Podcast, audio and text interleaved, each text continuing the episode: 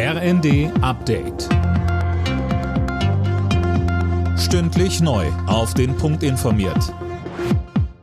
Ich bin Dirk Jostes. Guten Morgen.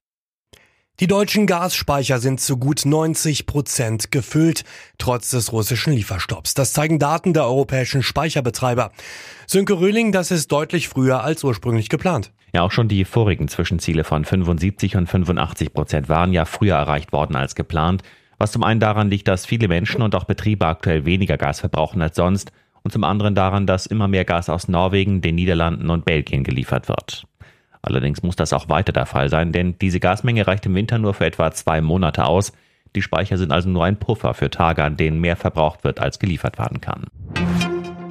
Eine Ära ist offiziell zu Ende. Elisabeth II. ist am Abend auf Schloss Windsor beigesetzt worden. Millionen Menschen haben das Staatsbegräbnis verfolgt, auch von zu Hause. Desiree Kahl lebt seit acht Jahren in London. Dort sind die Menschen seit dem Tod der britischen Königin zusammengerückt. Die Leute haben sich viel unterhalten, beziehungsweise generell auch bei allen öffentlichen Sachen, wo man so zusammen wartet, das schweißt einen natürlich zusammen. So hat das schon die Leute auch teilweise so ein bisschen aufgerüttelt, weil man halt merkt, okay, alles ist vergänglich. Lasst uns dessen, was wir haben, bewusst sein, weil wenn jemand wie die Queen stirbt, ist das schon so ein Bachrüttlungsmoment.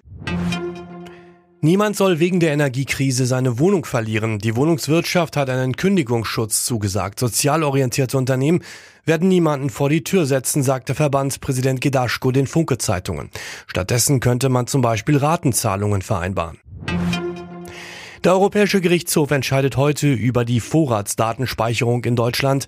Sie ist derzeit ausgesetzt. Die Regelung sieht vor, dass Telekommunikationsanbieter bestimmte Daten ihrer Nutzer ohne konkreten Anlass sammeln und über Wochen speichern müssen. Unter anderem hatte die Telekom dagegen geklagt.